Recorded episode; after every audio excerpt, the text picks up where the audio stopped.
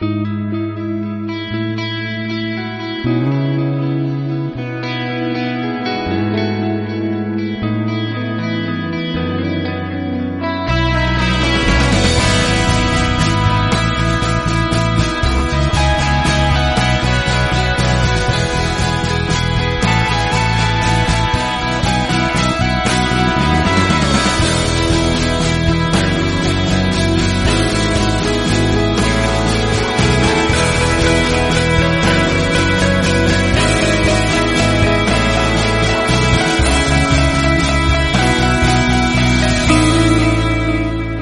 gente, soy Marco Álvarez, de Ion Marco en Twitter. Tengo aquí conmigo, como siempre, a Rubén Ibeas, Rubén Ibeas en Twitter. Hola Rubén.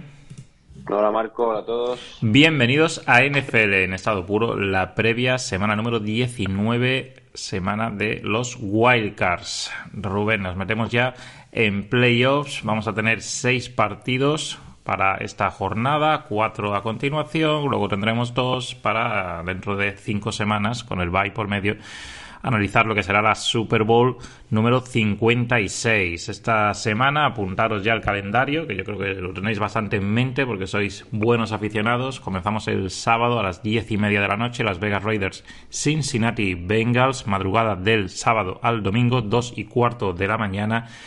New England Patriots contra Buffalo Bills. Luego ya el domingo por la tarde, hora tradicional, 7 de la tarde, Philadelphia Eagles. Visita a los campeones Tampa Bay Buccaneers. A las 10 y media tenemos San Francisco 49ers, Dallas Cowboys el Sunday night. Madrugada del domingo al lunes, Pittsburgh Steelers contra Kansas City Chiefs.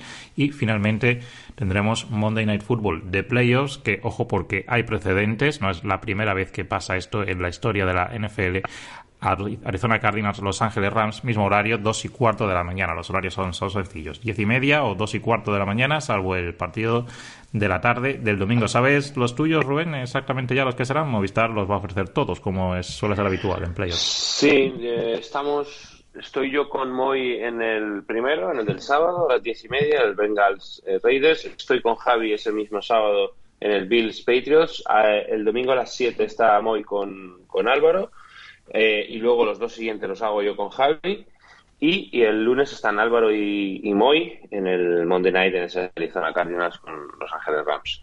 Perfecto. Tenemos cinco partidos de los seis que vamos a analizar de la jornada de Wildcards, que son reediciones de encuentros de la regular season. Los Raiders Jugaron contra los Bengals en la semana número 11. Por supuesto, Patriots y Bills son rivales divisionales.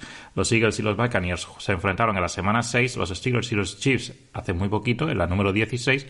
Y por supuesto también el otro duelo divisional entre Cardinals y Rams lo hemos vivido dos veces este año. El único encuentro que no es una reedición de la regular season es el 49ers Cowboys. Es la primera vez que tenemos una jornada de wildcards con cinco, digamos, mm, reediciones ¿no? de partidos de regular season, algo que bueno es lógico porque solo teníamos el precedente del año pasado, cuando la jornada de Wildcard se extendió de 4 a 6 partidos. El año pasado precisamente tuvimos 4, así que aumentamos el récord a 5 y veremos si en el futuro se amplía a 6. Tenemos equipos nuevos en estos playoffs, en concreto son 7 equipos, 3 en la conferencia americana que no hicieron playoffs el año pasado, Bengals, Patriots y Raiders.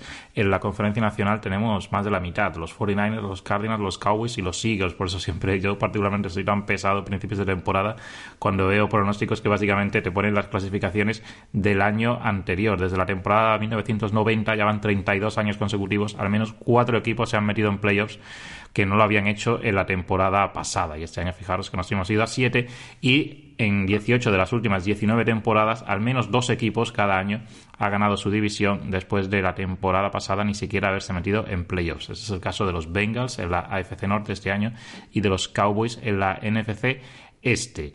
Vamos a darle un poco de contexto a la gente a las vísperas ¿no? de lo que son los playoffs. Tenemos experiencia de playoffs para los equipos que están en juego, los 14 que quedan vivos. Los Chiefs es el equipo que tiene más experiencia de playoffs, tiene 250 partidos repartidos entre sus jugadores. Por delante de Buccaneers, los Patriots son terceros, todavía tienen muchos jugadores de sus años de gloria, 223. Luego los Bills, Packers, Titans y Rams. En el otro lado, los siete que tienen menos experiencia son 49ers Steelers, Cardinals, Eagles, Raiders, Cowboys y Bengals. Con tan solo 57 partidos es el equipo que tiene menos experiencia en playoffs. ¿Cuál es la plantilla más veterana? Pues la de los Buccaneers, esto yo creo que se podía intuir. 27 años, 333 días. Y sabes, Rubén, la plantilla más joven que hay en estos playoffs, pese a su quarterback. Pues los Green Bay Packers, con 26 años y 69 días. Chavalines, ¿eh? Totalmente. Vamos a ver si esa inexperiencia no, no la pagáis luego en el, en el divisional. Vamos a meternos en los partidos. Rubén, jornada de wildcard.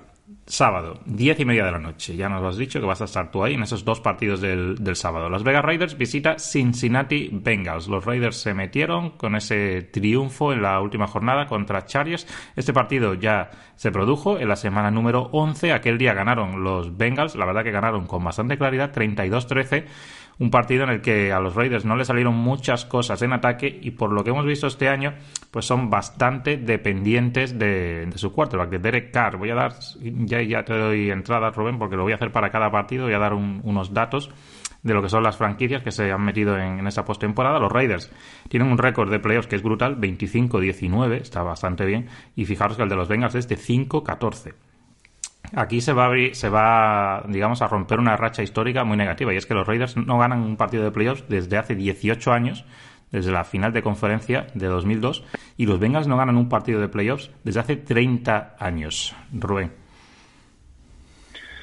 Pues sí, son, es un partido que bueno no, no, hemos visto, ¿no? O los que, o los que no hemos visto a los equipos, me refiero, los aficionados más jóvenes no los han visto, pero los más veteranos sí hemos podido ver pues franquicias como la de como la de Raiders o en los primeros años de, de Andy Dalton una franquicia como Bengals que sí que estuvo estuvo metida en, playoffs incluso ganando su división y demás. Así que eh, bueno son equipos a mí son equipos que me apetece ver en playoffs la verdad. Estos actuales Raiders y estos actuales Bengals.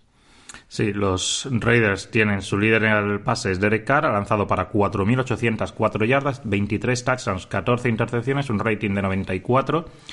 En carrera el líder es Josh Jacobs, 217 carreras, 872 yardas, 4 por intento, 9 touchdowns y el líder en recepción es Hunter Renfro con 103 capturas, 1038 yardas y 9 touchdowns. En defensa los Bengals tienen a Logan Wilson, es su líder en intercepciones con 4 y Trey Hendrickson es el líder en sacks con 14. Creo que ese es el jugador, Rubén, cuando ataca a Raiders que tienen que vigilar y que controlar. Sí, claro, es eh, el hombre más, es el, jugador, me estabas hablando de Hendrickson, ¿no? Exactamente, 14 sacks liderando los Bengals. Hendrickson es, el, es un acierto total de la gerencia en, en esta offseason, se lo comentaba el otro día a Javi, ¿no? Que, que, hombre, nosotros venimos hablando de que la defensa de Bengals es una defensa que juega bien, no es una defensa top, pero es una defensa que juega bien y sobre todo es una defensa que está muy cómoda con el, con el ataque que tiene y, y Hendrickson se aprovecha de eso, ¿no? De que, de que Vengan sea capaz de poner puntos en el marcador, que el rival tenga que ir al pase y aquí en el pass rush, pues, pues Hendrickson eh, ya lo hizo muy bien el año pasado en Saints, a mí es un jugador que me gustaba mucho, creo que en algún vídeo del plan de juego hablaba de él y, y creo que, es, que ha sido un acierto total y que es uno de los jugadores, evidentemente con esa cifra de sacks, es uno de los jugadores más importantes que tiene la defensa y es un jugador a tener muy en cuenta por, por la línea ofensiva y por Derek Carr este, este sábado. Sí, la defensa de, de, Cincinnati, que bueno, no está en la parte alta en muchas categorías, pero sí contra la carrera. Son quintos, por eso creo que el partido va a estar un poco en, en las manos de Raiders en Derek Carr, en su quarterback, algo que ya hemos visto de todas formas a lo largo de la temporada. Habéis visto los datos de Jacobs, no son excepcionales. No, no está, quizá, no, está teniendo quizás las temporadas que hubiéramos esperado cuando vino de Alabama y lo eligieron en, primera ronda. No está siendo el foco del ataque, es un equipo que, que ha cambiado bastante. En el otro lado, Rubén, los Bengals tienen a Joe Barrow con 4.611 yardas de pase, 34 touchdowns, 14 intercepciones, rating de 108.3, brutal en su segundo año. Esos números, Joe Mixon, 292 carreras, 1.205 yardas, ojo, creo que ha terminado segundo en la clasificación de yardas de carrera, 13 touchdowns y en recepciones el líder es Jamar Chase 81 capturas, 1.455 yardas, 13 touchdowns. Ojo, porque cada vez que atrapa el balón son 18 yardas. Es una marca brutal. En defensa de los Raiders, Yannick Ngakwe, 10 sacks y curiosamente en intercepciones ni un solo jugador de Raiders ha logrado al menos dos. Solamente tienen, bueno, su líder de intercepciones son, es con una, seis jugadores. Aunque el líder de sacks es Ngakwe, Rubén, eh, para los Raiders con 10, me preocupa más si fuese Cincinnati el duelo entre Isaiah Prince, el tackle derecho, que está sustituyendo a Riley Reef, que está lesionado y no creo que vaya a estar para este partido, contra Max Crosby en el, en el lado derecho del ataque, izquierdo de la defensa. Sí, em, hombre, el que el que se lleva los focos es Crosby, eso está claro, porque además es, es un jugador que, que tiene un motor bestial, que, que está continuamente eh, moviendo sus pies y, jugando hasta que el árbitro señala el final de la jugada y, es un jugador que, que, les da mucho. Pero es verdad que en Gakwe, en más allá de los números, es verdad que también es, es, un peligro. ¿eh? Y, creo que Crosby se lleva a los focos pues porque es una historia muy bonita y por su trabajo, sin ninguna duda, pero creo que lo que está haciendo en Caco también es muy positivo. Eh, además, los mueven por el interior también de la línea para jugar stands y demás. Y antes hablaba de Trey Hendrickson y ahora hay que hablar de, de Crosby sin ninguna duda, pero eh, es un partido que, que Raiders va a tener que, defenderlo. Es decir, eh, no pueden permitir que, que Venga se vaya sus números porque ahí sí que van a tener muchos problemas para, para aguantar y no es fácil defender a, a estos Bengals, ¿no? Eh, me preocupa el, el, juego contra la carrera que pueda tener Raiders en la defensa porque si Bengals puede correr y Joe Mixon hace un buen partido, el juego aéreo va a ser, va a ser demasiado duro para ellos. Sí, de hecho creo que Joe Mixon puede ser un jugador quizás más importante de lo que se esté hablando en la previa, que está todo más centrado en Joe Barrow y en Jamar Chase, pero los, los Raiders no, hacen... Para mí es Mixon, para, para mí es Mixon el jugador clave. Pues apuntarlo ahí porque creo que es, hombre, los nombres que suenan más son Barrow y Jamar Chase por lo que están haciendo, porque son jugadores de mayor proyección que Mixon, que es un gran jugador, pero es que estos dos pueden ser históricos por lo que han empezado a hacer en sus carreras. Pero como te decía, los Raiders es el equipo que más utiliza cover 3 en la NFL, tiene un porcentaje que además es brutal, creo que está alrededor del. perdón. Alrededor del 45% de, de cover 3, que es prácticamente un snap de cada dos, cuando el segundo equipo, la NFL, está alrededor del 32%. Eso te evidentemente te pone en situaciones delicadas porque eres muy previsible, pero una de las grandes fortalezas de esa cover 3 es que básicamente no, no, vas a permitir demasiados big plays con los tres con las tres partes del campo profunda ocupadas por un safety y dos corners, así que estás bien cubierto ahí y de hecho eso lo vimos ¿eh? en el partido de la semana número 11 mm, el pase más largo de Joe Barro aquel día es de 17 yardas, ¿eh? o sea que aunque gana Las Vegas 32-13 Perdón, gana Cincinnati 32-13. No es un partido que los, que los Bengals arrollen a Raiders con el juego aéreo. Y estamos ya en el mes de enero y se prevé en Cincinnati temperatura bastante baja. O sea que no va a ser, creo, sencillo ir a muchos big plays en este encuentro. Bueno, Rubén, cerramos la regular season, 90 partidos en Movistar Plus y 90 picks por aquí. Acabaste con 62 aciertos por 28 fallos. Servidor 46 aciertos, 44 Récord errores. absoluto, ¿no? mío? Eh... Récord absoluto, ¿no? Récord absoluto de aciertos, bueno, mmm, no, mira. No, no, no. Servidor tiene 66 aciertos en, en 2017, aunque creo que con peor porcentaje, con... porque tengo 39 Pero contando los playoffs. Eh, contando los playoffs. Vamos a ver, ¿no? Porque ya te digo que yo en 2017 sí. hice 66-39. 62-28. Es... Recuerda que en 2017 ah. hacíamos un flex, entonces, bueno, solía ser un partido más de lo que de lo que cubría ah, Movistar. Esto es como lo de Brady, entonces. Bueno, ya, más, es decir, ya le puedes buscar todas las vueltas que quieras, pero no es el récord. Así que tienes que aceptar 5 al menos. Bueno, no, tienes que aceptar más porque yo luego acepté 6 en playoffs. O sea que si quieres contar playoffs son 72.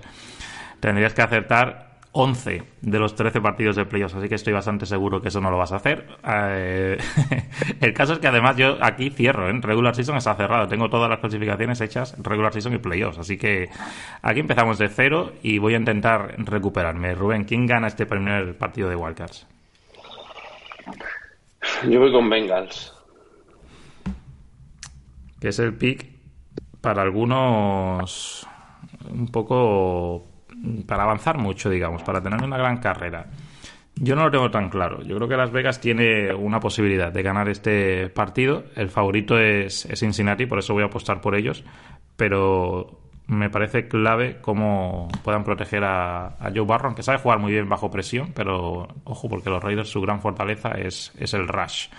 Pero bueno, vamos a ver qué pasa en este partido. Los Raiders han sobrepuesto a todos. ¿eh? También no os lo he dado el dato, pero tienen menos 9 en el diferencial de turnovers y aún así están aquí. El diferencial de turnovers de los, de los Bengals es de cero. Tienen el mismo número de turnovers que de takeaways en defensa. Bueno, vamos al segundo partido. Y aquí sí que no sé cómo, cómo vais a estar en el plató, pero abrígate un poquito, Rubén, porque he estado mirando la previsión meteorológica para el, partido de Patriots y de Bills, que empieza a las 2 y cuarto de la mañana, hora aquí peninsular, 8 y cuarto de la noche, allí ya en, en Estados Unidos, a la costa este. La temperatura máxima va a ser de 12 grados bajo cero. Rubén, con mínimas que se esperan entre los 15 bajo cero, que bueno, ya a mí entre 12 y 15 bajo cero me da igual mínima o máxima, bueno, intuyo, porque no sé si alguna vez he estado a, tal temperatura. El caso es que, bueno, no se espera que haya precipitación, pero esto también puede influir, va a influir, porque no es lo mismo lanzar en esas condiciones. Y los Patriots, cuando han jugado con los Bills este año, no han tenido un gran resultado con su quarterback, Rubén, con Mac Jones. En el primer partido, de hecho, no quisieron correr, no les hizo, perdón, lanzar, no les hizo ni siquiera falta. En el segundo partido sí tuvieron que lanzar más y la defensa de Buffalo, yo creo que un poco en su salsa, sacó partida. Así que creo que aquí Patriots puede que intente recuperar un poco el game plan de aquel Monday Night, Rubén. Sí, eh, repasando ¿no? los, los dos enfrentamientos. Bueno, el primero eh, ha sido más fácil porque al final el, partido está súper condicionado por, por todo lo que hay, alrededor, ¿no? por la climatología y la demás. Y en el segundo partido es cierto que, que Búfalo con su defensa le pone las cosas complicadas a, a los, a los peitos, sobre todo en el juego de pase, les, les cambia mucho. Yo invito a la gente que, que, que estén atentos y que, que echen un ojo al vídeo del plan de juego de esta semana porque hablo sobre esto, ¿no? sobre cómo rotan en defensa cómo Son McDermott prepara una defensa eh, contra Mac Jones de, rotación de safeties, de, de, cambiar defensas antes y después del snap para complicarle un poquito la vida al, al quarterback. Eh, es verdad que también mediante stands y movimientos en la línea defensiva, jugadores apostados en, la línea scrimmage amenazando con el blitz, con ir en cobertura, eh, también complican un poco la vida a esa línea ofensiva y les ponen un, partido difícil en defensa. Y es que tiene que ser así. Y, y Mac Jones ha hecho un, ha hecho un año muy bueno, pero evidentemente no deja de ser un quarterback rookie que llega a su primer partido de playoff, eh, además fuera de casa, con condiciones climatológicas otra vez adversas, y es lo que tienen que intentar los, los Bills explotar. ¿Que Mac Jones pueda solucionarlo? A lo mejor sí, pero yo creo que la idea tiene que ser esa, ¿no? Evitar por todos los medios que, que haga su partido corriendo y que el balón esté en las manos de Jones. Jones, que ha terminado el año con 3.801 yardas de pase, 22 touchdowns, 13 intercepciones, el rating de 92.5, más o menos eso es la media eh, de la, de la NFL. Damian Harris es el líder de carrera con 929 yardas, 4,6 por carrera, que está muy bien, y 15 touchdowns. Yo creo que ese tándem en el lado derecho, Chuck Mason y Trent Brown, pues va a ser clave porque necesitan ¿no? reducir esas situaciones que tú has explicado en, el plan de juego y que lo veréis cuando salga, en las que Mac Jones tenga que batirse el cobre contra esa defensa, porque creo que mm, New va a intentar que esos snaps sean los mínimos posibles o por lo menos que Buffalo pueda, tenga que salir de esa defensa níquel que es donde llegan esas combinaciones, que eso explica también Rubén. Y luego el líder de recepción es Jacoby Myers, 83 capturas, 866 yardas y dos touchdowns. En defensa, el líder de Bills en el rush es Mario Addison con 7 y en intercepciones Micah Hyde y Jordan Poyer con 5. El récord de playoffs de los Patriots es de 37-21, es la mayor cantidad de victorias para un equipo en playoffs y el mejor porcentaje, 63,8. El récord de Bills histórico en playoffs es de 16-18. En el otro lado, Josh Allen lidera el ataque de Bills, 4.407 yardas, 36 touchdowns, 15 intercepciones. Fíjate, Rubén, que el rating es peor que el de Mac Jones, 92.2. Tampoco es un rating tan excelso, ¿no? Como podría parecer por, por el juego que habitualmente nos tiene acostumbrado Josh Allen, pero bueno, ahí esas 15 intercepciones influyen. De carrera, Singletary es el líder, 870 yardas, 7 touchdowns, especialmente en las últimas semanas, ha ido incrementando su juego. Y en recepción, Stephon Dix, el líder del equipo, 103 capturas, 1225 yardas, ha bajado como unas 300 de, de lo que hizo el año pasado, porque la media de yardas por recepción ha bajado bastante, 10 touchdowns. Se medirá probablemente uno de los duelos más importantes del partido contra JC Jackson, lidera el equipo con 8 intercepciones y Matthew Judon en sacks con 12 y medio. Rubén, ¿de qué hablamos en este lado del balón? Bueno, pues en este lado del balón hablamos de, de la capacidad que tenga Belichick de, de mantener a Josh Allen dentro del, del pocket, ¿no? Eh, ¿Por qué digo esto? Porque que Josh Allen no pueda jugar dentro del pocket no es la razón, porque lo puede hacer perfectamente, pero es una línea ofensiva que sufre y, y, Bill saca mucho provecho de esos de esas reacciones, de esa segunda reacción de Josh Allen, ¿no? de, esas salidas, ya sea para correr el balón o para mm, mover cadenas eh, lanzando pases con ese estupendo brazo que tienen. Es verdad eh, que dentro del pocket eh, él, también es capaz de, jugar bien, por supuesto, sin ninguna duda, pero eh, todo ese juego, toda esa anarquía que, sale de él en, ese ataque, a veces, a veces termina por, por hacer daño a las defensas. Si Belichick es capaz de, meter presión y de contenerlo dentro del pocket, yo creo que van a tener, van a tener un, partido algo más fácil, porque evidentemente a mí me parece que ellos Allen tiene uno de los brazos más talentosos del mundo, pero cuando tiene que jugar en, timing, eh, con lanzamientos más cortos, con más eh, lanzamientos de precisión y demás, a lo mejor puede sufrir eh, algo más, ¿no? intentar eso, que, que no que no pueda romper el juego mediante mediante jugadas fuera de la estructura y, y, y, por parte de los Bills tienen que correr, tienen que ser es un equipo que no corre, es un equipo que parece que, que además no le importa, ¿no? pero tiene que ser capaz de correr, porque a los Patriots se les puede correr y, se les domina mejor cuando, cuando corres. Y no quiere decir que solo tengan que correr con el running back. Y yo creo que, este es un partido, y lo dije en, el, en la segunda que se enfrentaron, que ellos salen debe tener jugadas diseñadas para correr él, porque, porque se le puede correr a los, a los Patriots y debería ser el, el objetivo número uno de, de Brian Dable y de McDermott poder funcionar con el. Yo no digo que vayan a hacer 200 yardas de carrera, pero sí ser capaces pues de quitarle algo de presión a su coreback mediante mediante el juego terrestre, que de verdad que creo que es que se puede hacer contra los Patriots. Sí, lo vimos en aquel compromiso segundo entre esos dos equipos cuando gana Buffalo, que ellos salen tuvo una parte importante en ese game plan en cuanto a jugadas terrestres. Y la, la defensa de, New England no ha cerrado bien el año. ¿eh? De la semana 1 a la semana 13 encajó 15,4 puntos por partido con un diferencial de más 10 en las últimas cuatro semanas, 26 puntos casi por partido encajado, con un diferencial de turnovers de menos 3. Y de hecho, los Patriots no han ganado ni un partido este año, han perdido los 5 cuando han encajado 25 puntos al menos. Y se ve las caras con un equipo de Búfalo que ha anotado al menos 25 puntos 13 veces este año, de 17 posibles, y es la mayor marca en la NFL. De hecho, el mal final que ha tenido New England en, la regular season, con un récord de 1-3 en los últimos cuatro partidos, es solamente la segunda vez eh, que ha pasado en la era de Bill Belichick como entrenador de los Patriots. Y la otra vez sucedió el año pasado también, 1-3, al igual que este año. En la era, digamos, Belichick-Brady nunca pasó. Y los 25,8 puntos que os he dicho que han encajado en esos cuatro últimos partidos de la regular season es la mayor cantidad de todos los tiempos para un equipo entrenado por, por Bill Belichick. Así que no es la mejor forma de llegar a la postemporada. Pero bueno, empieza una nueva liga, digamos, y es hora de pronosticar de nuevo. Rubén, creo que aquí vas más por el equipo local, ¿no? Pues sí, creo que sí que tiene más posibilidades, pero, pero Petrios y Belichick saben cómo buscar las costillas a los Bills. Me voy a ir con Bills, pero no, no tengo nada claro.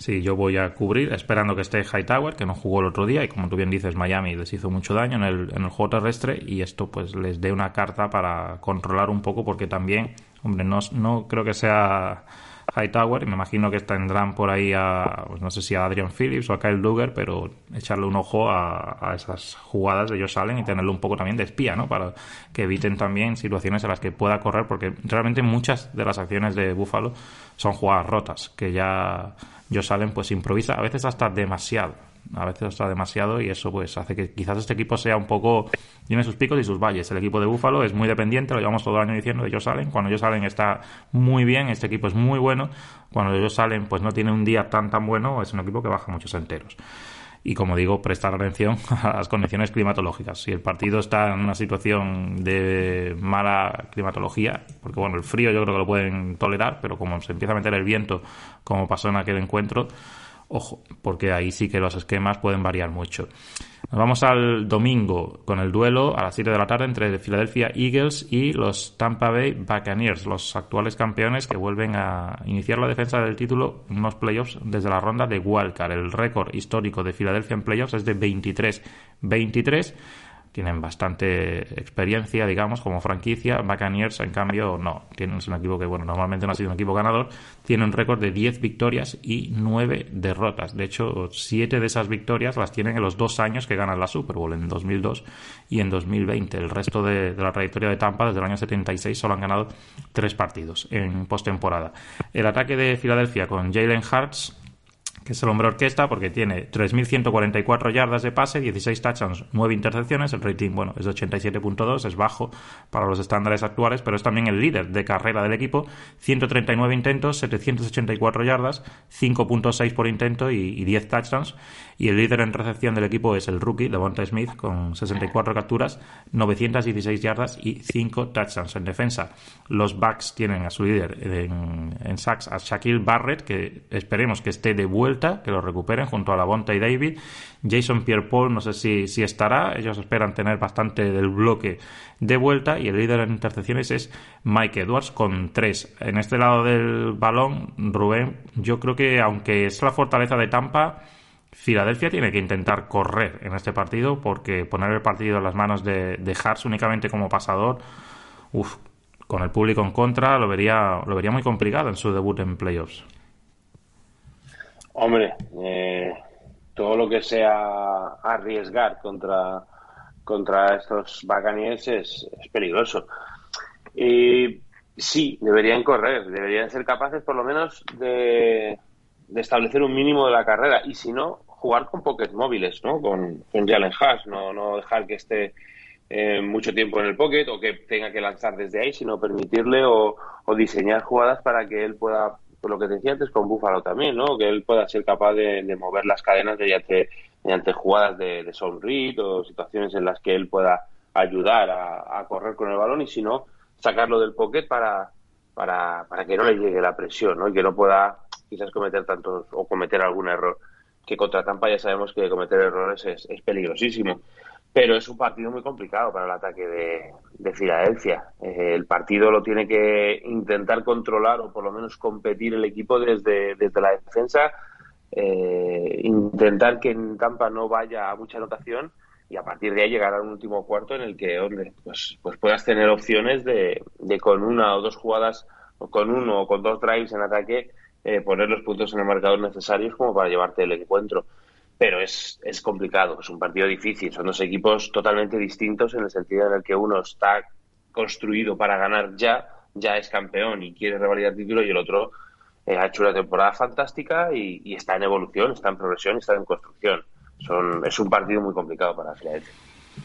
Sí, a ver si está de vuelta Miles Sanders, que en principio es su running back 1 cuando está sano, pero bueno, ya os he dado los datos que prácticamente el que genera más yardas al final es, es Jalen Hurts y veremos si con esas situaciones que comentas de pocket móviles o en jugadas de pase que rompa, porque no vea muy clara la primera lectura, yo creo que bueno, tiene que ser fundamental sobre todo también proteger el balón. Los, los Eagles tienen un diferencial de 0, tienen 16 y 16, mientras que el de Tampa es de más 10, es uno de los mejores, han provocado 29 turnovers a los ataques rivales y como te decía, yo creo que puede haber una opción a la hora de correr sobre todo en el exterior. La defensa de Tampa es la primera de la NFL en yardas por carrera permitidas, en yardas de carrera totales permitidas, la primera también en primeros downs concedidos cuando las carreras son entre tackles. Pero fuera de tackles, en, en esa dirección, la defensa de Tampa es trigésima en media de yardas por carrera es la decimoctava que más yardas ha concedido y es la decimoséptima también que más primeros downs ha concedido. Y también en analytics, digamos, en, yardas de carrera sobre la expectativa de lo que en principio se, esperaba de la jugada, pues están en quinto lugar cuando es entre tackles, pero baja al puesto 28 cuando está fuera de tackles. O sea que yo creo que por ahí debe estar la opción y probablemente veamos al center, a Jason Kelsey, salir bastante en pool, a Lane Johnson o a los guards en jugadas que por supuesto varíen los dos lados del, campo para tener un poco la defensa también siempre un poco a, contrapié. Así que vigilad eso. Y luego, bueno, tú ya lo has dicho, en el, lado contrario, bueno, por supuesto tenemos a Tom Brady al mando de las operaciones, líder en yardas de pase, 5.316 y en touchdowns 43. El rating es de 102.1. Ronald Jones ha sido el líder de carrera, Rubén, con 428 yardas para los Buccaneers. Solamente Tampa ellos siempre lo dicen, ¿no? Que bueno, cuando necesitan correr, van a correr, pero bueno, no lo hacen. Y en recepción, Mike Evans, 1035 yardas en 74 recepciones, que no son datos increíbles, pero 14 touchdowns, eso sí, peligrosísimo la zona roja. Su duelo con Darius Lay en ese partido se antoja también fundamental. En defensa, los Eagles tienen a Javon Hargrave, Josh Sweat con 7 sacks y medio y a Darius Lay líder en intercepciones con 3. Yo creo que ahí está la clave en esos hombres: Hargrave, Sweat, Cox y compañía para meter presión a Brady contra un front 5 que es muy bueno, pero que por ejemplo el día de Nueva Orleans le vimos sufrir. Eso yo creo que es la, manera para Eagles de ganar ese partido. Lo he dicho antes, eh, necesitan que la defensa sea capaz de, aguantarle el partido. Necesitan que su defensa haga un partido monstruoso. como, si es como el, de, como el de Saints, si le dejas a cero, tienes muchas más posibilidades de ganar, pero, pero no creo que sea posible, ¿no? Eh, pero es eso, ese es, el front, el front el que tiene que poner eh, en peligro a, Brady, el que tiene que apretar, además es un front con, con, algún jugador que ya sabe de lo que es lo que es eso, lo que es apretar a, Brady, y luego que la secundaria sea lo oportunista que ha sido y que Darius Slay vuelva a jugar al, al nivel que ha jugado durante todo el año, ¿no? Hombre, si eh, si quitamos de lado la experiencia de ambos equipos eh, y un momento tan, tan, tan complicado como son jugar playoffs, eh, te diría que, que, Filadelfia tiene o puede tener las armas en defensa para hacer daño a Tampa. Pero creo que, que todo eso cuenta mucho y que y que es un partido que a priori yo creo que al principio se le puede se le puede poner complicado pero que Tampa va a saber va a saber resolver o eso debería ser ¿eh? yo fíjate creo que por supuesto no lo que comentas es cierto tienen mucha más experiencia en cualquier momento el partido pues se le puede ir de las manos a Filadelfia y se puede encarrilar mucho por el lado de Tampa pero veo ya que esta semana estamos viendo muchos pronósticos de playoffs y demás, porque bueno, nos encanta jugar y pronosticar y demás y parece que un poco Tampa es el, gran rival, ¿no? En la NFC de, Green Bay. Pero el último mes de Tampa, ojo, porque pierde contra Saints en la semana 15, tú ya lo has dicho, 9 a 0. Y luego ha jugado contra Carolina dos veces. El otro día el partido contra Carolina, Rubén, en el último cuarto Carolina estaba a 7 puntos, ¿eh? 24-17. Y Carolina es uno de los equipos más, como dicen por allí, más sorry, digamos, porque tienen muchos problemas. Y ganan a Jets con un último drive de Tom Brady mágico, después de que también Jets les diera vida con un cuarto down un poco extraño. O sea que esta no es la película de los Buccaneers del año pasado, que llegaron tan en forma ganando sus últimos cuatro partidos, ahorrando muchísimos puntos y, con la defensa al 100% en, en cuanto a estado físico. ¿Pueden realmente apretar el botón y otra vez ponerse a jugar? Yo tengo mis dudas. Yo les doy ganadores en este partido, Rubén, pero creo que vamos a tener partido en el último cuarto y no tengo tan claro, ¿no? Que Tampa vaya a conseguir lo que nadie ha hecho desde el año 2004, que es ganar eh, Super Bowls consecutivas, que es la mayor sequía en la historia de, la NFL desde que mm, se creó el formato de Super Bowl, de esos 55 años. Ya llevamos pues 17 temporadas sin que se produzca. Tú, tú vas por Tampa también, imagino, ¿no, Rubén? Sí, y estoy, estoy, estoy muy de acuerdo en todo lo que acabas de decir, ¿eh? Estoy muy, muy de acuerdo, pero sí voy a ir con, con Tampa y nos movemos de esta forma a las diez y media de este domingo próximo con el eh, San Francisco 49ers contra Dallas Cowboys. Es el duelo entre el Seed 6 contra el Seed 3. Curiosamente, los últimos cuatro partidos en playoffs entre el Seed 3 y el Seed 6, es decir, los playoffs del año pasado y del 2019, siempre ganó el Seed 6 y en los últimos siete años, seis veces en playoffs, al menos uno de los dos seed 6 ha avanzado. Así que no es realmente un matchup que favorezca demasiado históricamente, la historia reciente además, al equipo local, lo que quiere decir un poco que, bueno, suelen ser duelos igualados y yo creo que este también se prevé. De hecho, las apuestas me parece que solamente Dallas es favorito por tres puntos, es el partido en el que hay menos diferencia en comparación, por ejemplo, con el que tendremos a continuación, que es el de Kansas y Steelers, que creo que es 12 y medio la línea. Es decir, tienes que apostar para que Kansas gane al menos por, por 13 puntos. Líderes al pase en 49ers, Jimmy Garoppolo, 3.810 yardas, 20 touchdowns, 12 intercepciones, el rating es de 98.8. Y Laia Mitchell, el líder en carrera, 963 yardas y 5 touchdowns. La media es muy buena, 4.7. No ha tenido Shanahan ni un solo back todavía en su etapa en 49ers con 1000 yardas, pero tiene creo que la, la quinta mayor producción de, de, yardas en sus running backs. O sea que, bueno, no, no, no es eso importante. Y bueno, en, recepción el líder es Divo Samuel, 77 capturas, 1405 yardas. Ojo a la media, 18.2, ¿eh?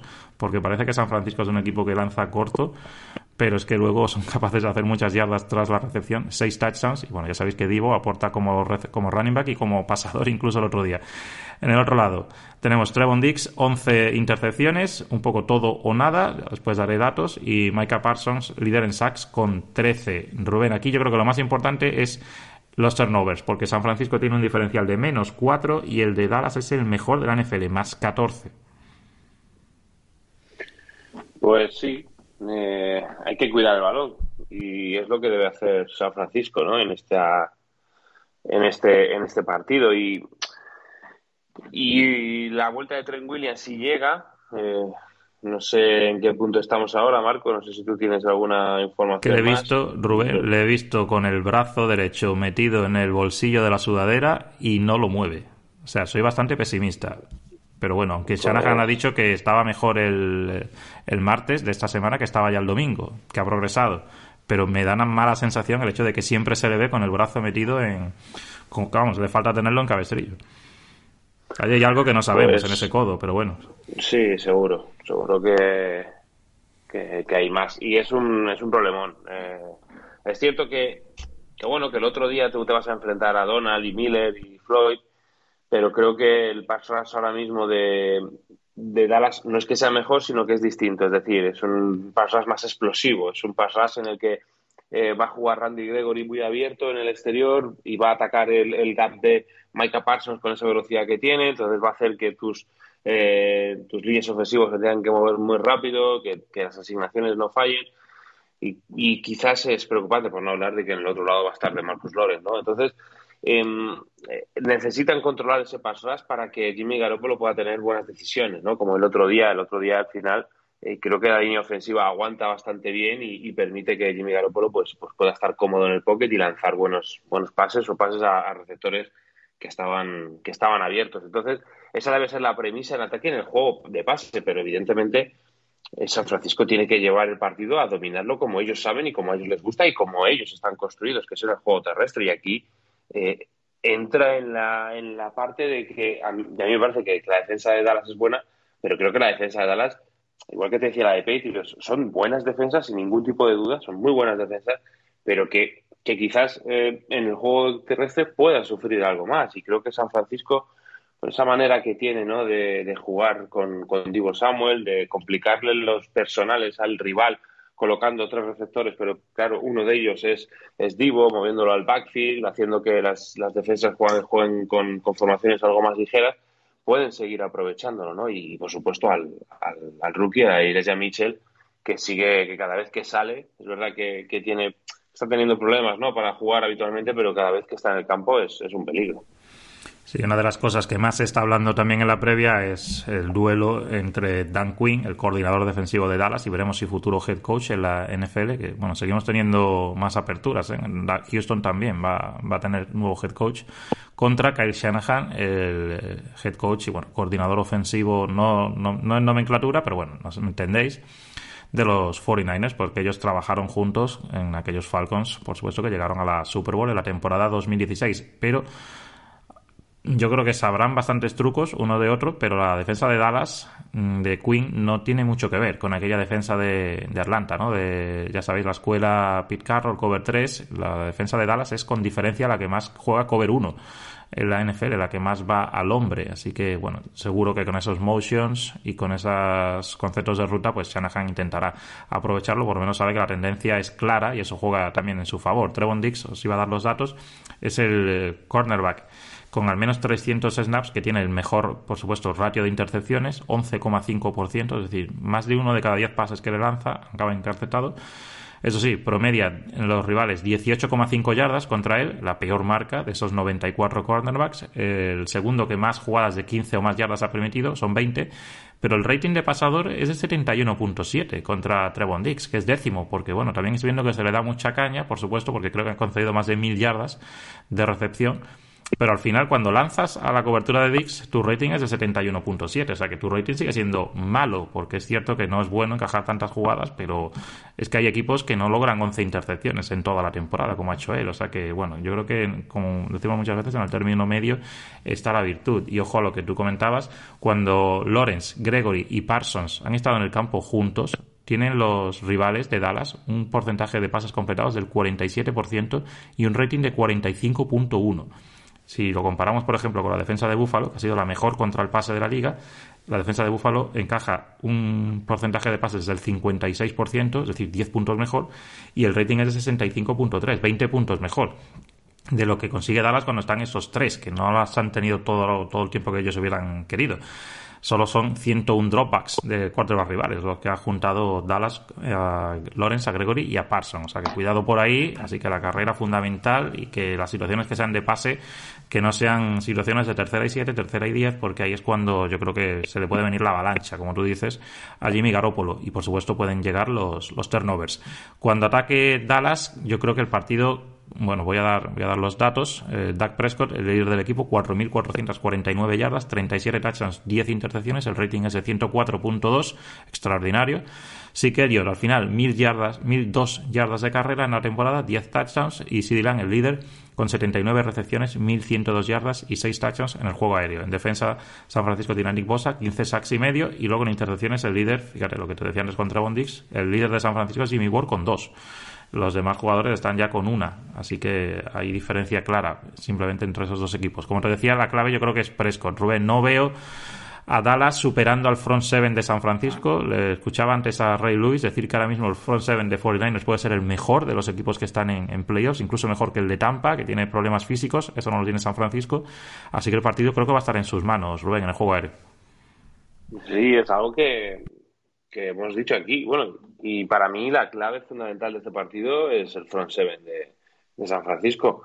Si juegan al nivel que jugaron el otro día frente a Rams, creo que acercan mucho el, partido a, la victoria. O sea, acercan mucho la victoria al, equipo de los Niners. Es un, front seven, pues que, que, claro, que evidentemente Nicosa se puede llevar los, los mayores focos, pero a mí es que DJ Jones me parece que es un jugador espectacular. O sea, me parece que está jugando a un nivel ahora mismo DJ Jones contra la carrera y en el pasas pero, pero, pero buenísimo. Apenas habla de él. Ari Kamster también está jugando bien. Samson Ebukan, sale Under y, y también eh, produce, por supuesto, los, los linebackers, ¿no? Quizás el otro día Greenlow estaba un poquito fuera de sus casillas y casi perjudica, casi no, perjudicó a su equipo en, en alguna penalización y demás.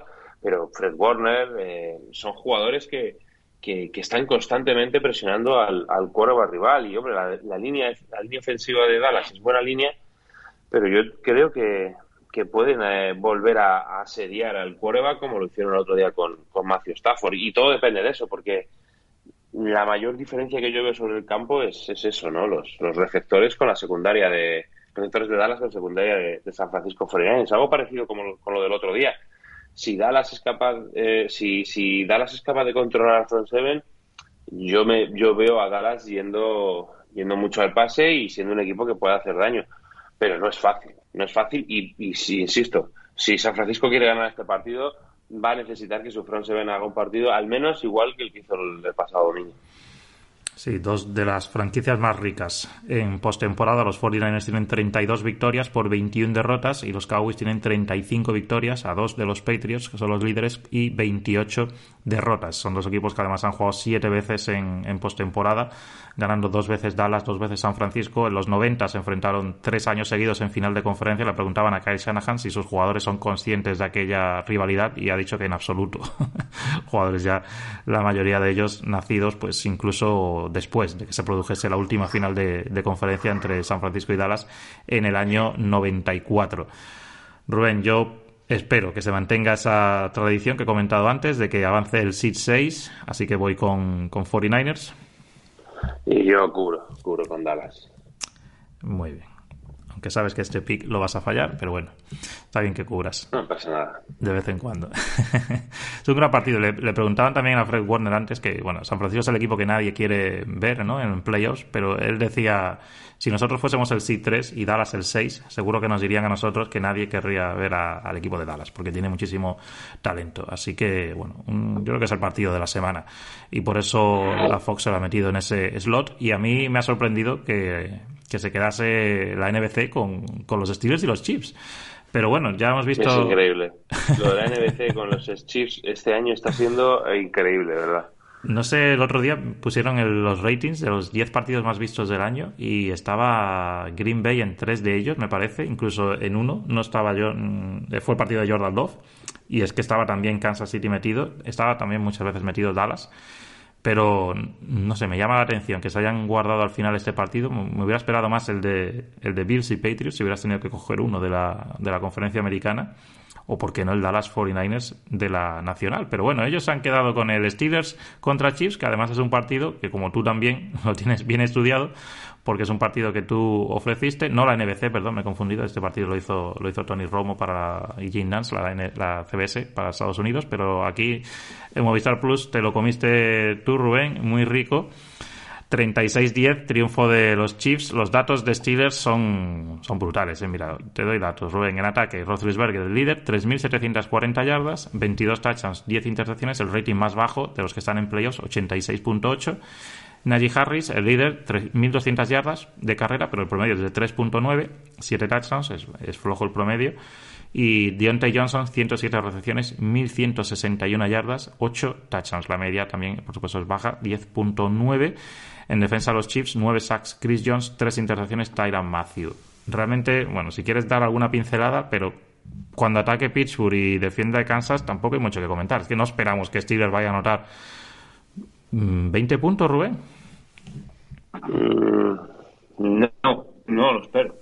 Y, lo que sí me espero es otra vez volver a ver screens que no funcionan, empezar el partido intentando correr que no se corre y cometiendo alguna turnover. Eso es lo que me espero, ¿no? Porque es lo que estamos viendo en, todas las primeras partes de, los estiles, que las primeras partes de los estiles es que son una, tragedia continua, porque porque todo lo que se prepara y, y siempre lo mismo no, no, no funciona si cambian algo el guion, si buscan otro tipo de juego, tampoco sabemos en qué condiciones eh, pueda estar el eh, ya, si pueda tener un juego quizás un poco más largo, si pueda intentar atacar o ser más agresivo, porque yo creo que debería ser el, el game plan, ¿no? Hay que intentar que los receptores sean capaces de batir a, a los, a los defensores y que haya juego, mucho juego 50-50, donde puedan ahí aparecer Washington, Claypool, y jugadores importantes. Veremos a ver si Yuyu, Yuyu ha vuelto a los entrenamientos, no sabemos cómo va a estar o si va a estar para el domingo, pero necesitan necesitan otro tipo de juego distinto porque no les va a dar con eso que hacen. Con tanto juego lateral, con otro juego por detrás de los sticks, que no, no, no les va a dar a los, a los Steelers. Y, y es difícil, pero, pero claro, yo ya no sé qué decir de esta gente porque pues porque parece que van a perder todos los partidos en la primera parte y al final terminan llevándose eh, o, encaminan el partido hacia donde mejor les va y terminan ganando y terminan metiéndose en playoff y ellos, yo creo que ellos mismos tienen que estar disfrutando muchísimo de esta semana extra y van a disfrutar mucho del partido porque yo creo que no se lo esperaban. Sí, yo creo que, creo es de gratis para ellos porque hace dos, tres semanas nadie hubiese pensado que Pittsburgh iba a meterse. Estaban ahí, recordar, no sé si el puesto 11, 12 en la, en la conferencia, necesitaban mucha ayuda y prácticamente ellos no fallar y bueno, pasó.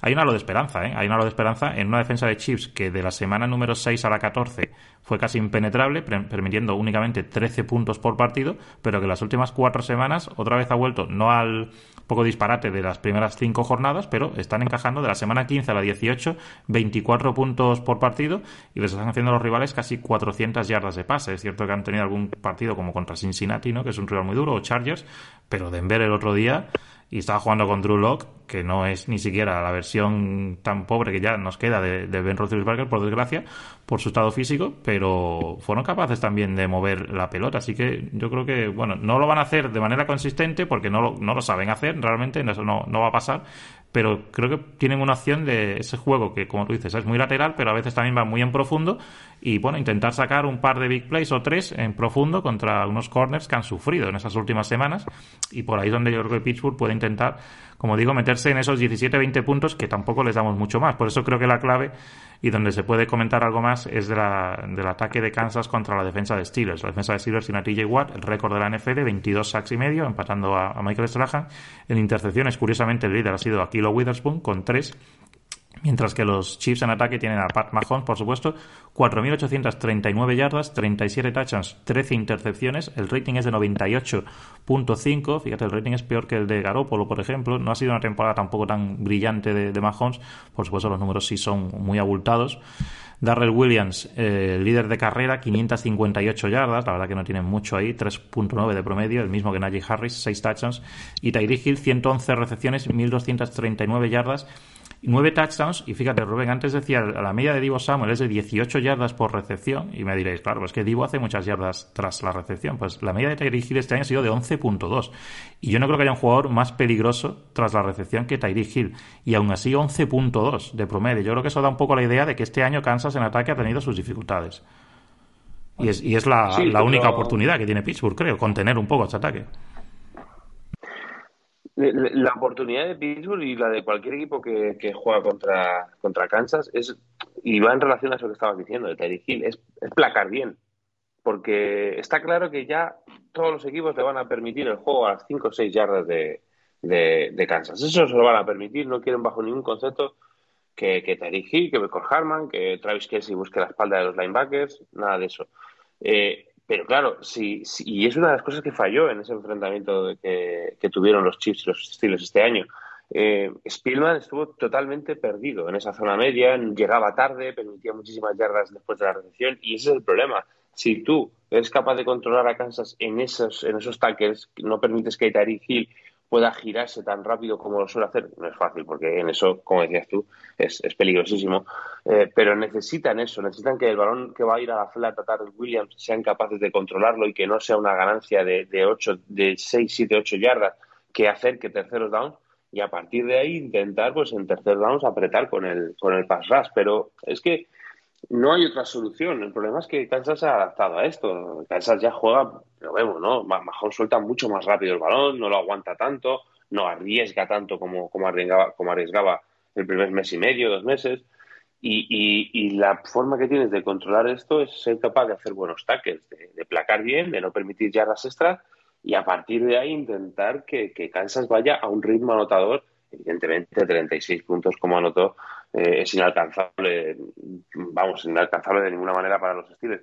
Y es eso, ¿no? Intentar que, que, Kansas pues, tenga partidos, tenga un partido como esos partidos que ha tenido a lo largo del año, incluso en las rachas ganadoras en las que pues estaba en 22, 23, 24 puntos, que ahí los Steelers mm, de alguna manera puedan ser capaces de, de manejar con el juego con el juego de ataque.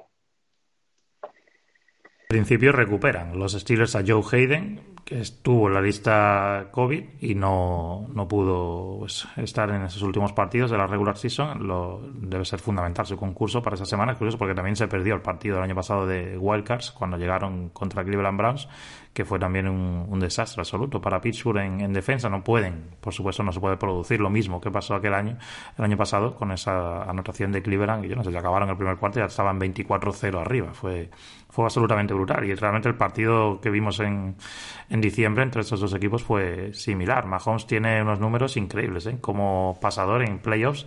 En casa tiene 15 pases de touchdown y ninguna intercepción. Es el mejor ratio, ya es difícil tener mejor ratio que Rogers, pero con 150 intentos de pase en playoffs, el, ratio de Rogers es de 18-2, así que ahí le supera a Mahomes, que todavía no sabe lo que es lanzar una intercepción en casa. Además, los Chiefs saben que si ganan el partido, pues seguirán jugando playoffs como local en la ronda divisional, como seed número 2. El año pasado, las dos veces, entre el seed 2 y, 6, y seed 7, la novedad en la NFL, pues ganó el equipo local. Así que bueno, yo voy a ir también aquí por, por Kansas. Rubén, déjame simplemente que diga, ya que lo he dicho todo, en todos los casos, el récord histórico de Steelers es de 36-26 en playoffs, la segunda mayor marca de victorias, a tan solo una de New England, y el de Chiefs es de 15 victorias, 20 derrotas. Yo voy por Kansas, Rubén. Yo me fastidia porque me, está encantando la historia de, de, de, y de los Steelers este último año, pero Kansas debe ganar este partido. Sí, sería, sería realmente muy... Para mí, para mí sería la mayor sorpresa de la semana, de hecho, que ganase Steelers este partido. Vamos al lunes, a esta super jornada de Wildcards. Filadelfia a, sí. a Tampa? Sí, ¿Sí? sí, sí, sí, sí, sí. Ya te digo que yo a Tampa no les veo. Tienen mucho nombre, porque se lo han ganado, pero no les veo tan bien como yo creo que debe estar Chiefs para este partido sobre Pittsburgh, además. Es que veo peor a Pittsburgh también que Filadelfia. Es que Pittsburgh, lo siento, pero es que no me parece un equipo de playoffs. Se ha metido y con total justicia. ¿eh? Pero puede que arranquen otra victoria más. Lo hicieron en alguna que otra vez este año, contra Titans, ¿no? Hace poco, y Titans es el SID 1 pero no sé, no lo veo, no lo veo. Tampoco sería la primera vez que Andy Reid se llevara una sorpresa así en, en postemporada. Pero bueno, yo, yo sí, para mí sería la mayor sorpresa. Vamos al lunes. Arizona Cardinals, Los Ángeles Rams. Fíjate, el historial de Cardinals, cortito. Siete victorias, nueve derrotas en playoffs. Eso que es la franquicia más antigua de la, de la NFL mm, desde 1920. Están ahí, junto con los Chicago Bears. Los Packers son del año 1919, pero se unieron a la NFL en 1921. Así que bueno, siete victorias, que fíjate, creo que es lo que dije antes, que son los dos años de Tampa que ha ganado la Super Bowl. Los Rams tienen 22 victorias, 27 derrotas en su historia en postemporada. Y os dije al principio que no es la primera vez que la NFL juega un partido de playoffs el lunes. Esto ha pasado ya en otras cuatro ocasiones. En el año 77 hubo dos partidos en el divisional de la Conferencia Nacional. En el 83 hubo un partido de wildcard eh, también en la NFC, y bueno, todo, todos en la NFC. En el 88 fue la última vez un partido de wildcard entre Minnesota Vikings y Los Ángeles Rams. De hecho, el, equipo de Rams ha estado involucrado en esos partidos de lunes en ese año 88, en el 83 y en el 77. Es curioso, ¿no? Siempre que se ha jugado el lunes en playoffs se han jugado, los Rams. Bueno, los Rams en defensa, por supuesto, Aaron Donald, 12 sacks y medio, liderando un año más el equipo. En intercepciones, Jalen Ramsey y Taylor Rapp han logrado cuatro cada uno. Y luego los Cardinals en ataque, porque empezamos a hablar de ellos. Kyler Murray, 3.787 yardas, 24 touchdowns, 10 intercepciones. El rating es de 100.6. James Conner en carrera 752 yardas, el promedio es bajo, en ¿eh? 3.7, pero sí, 15 touchdowns, muy peligroso, llegando a las últimas yardas. Y Christian Kirk, al final el líder del equipo con las lesiones de Hopkins, 982 yardas y 5 touchdowns en 77 recepciones. Dos partidos diferentes los que jugaron esos dos equipos. Rubén, en la, creo que fue la semana número 4. La verdad que Kyler Murray dominó aquella defensa. El panorama cambió bastante en la semana número 15 mm, cuando la defensa pues metió mucha presión y esta vez la verdad que Kyler Murray no fue capaz de, dominar el partido como hizo en septiembre. Sí, eh, es un partido mm, para mí complicado, ¿no? De, prever. O sea, podemos analizarlo y podemos, podemos ver pues las, las ventajas de un equipo en otro, los matchups que hay por el campo pero son dos equipos eh, que nadie me entienda mal, eh, sobre todo los seguidores, tan endebles en muchas, en muchas eh, fases de los partidos que, que, claro, a la vez tienen tanto talento que, que, cualquiera puede, puede ir teniendo el partido a su, a su manera, ¿no? Son equipos que, y fíjate lo que te voy a decir, creo que Arizona es un equipo que puedes incluso hasta jugar más físico y, veremos a ver si vuelve JJ Watt eh, que parece que estuvo entrenando hoy también. creo que es el equipo que sea más físico, el que sea capaz de, jugar más duro, el que, el que domine una parte de las trincheras, el que se lo pueda llevar, porque es, veo, veo fases del juego mm, en las que parece que, apagan, eh, que dan el botón de apagar y, no funciona nada, ni, ni por ejemplo los Rams tienen problemas contra la carrera, eh, en ataque Matthew Stafford toma malas decisiones y comete errores, eh, la línea ofensiva de los Rams también me parece que está sufriendo una, una barbaridad, en Arizona pasa algo similar, Kyler Murray tiene apagones graves en los que baja la cabeza y, no, encuentra receptores. No sé, es, un partido que creo que el que, claro, lo de siempre, el que menos errores, pero no son errores, sino que el que sea capaz de jugar físico, el que sea capaz de imponer, eh, de imponerse en las trincheras, eh, y aquí, pues, Aaron Donald, el Gigi Watt, el Charles Jones, van a tener eh, Andrew Whitworth, van a ser jugadores fundamentales, va a estar mucho más cerca de, lo que ocurra, porque por talento, es que por talento cualquiera de los dos puede tener eh, fogonazos y, y, anotarte 28, 30 puntos. Y para el rival ser complicado llegar ahí si no están a ese nivel, ¿no?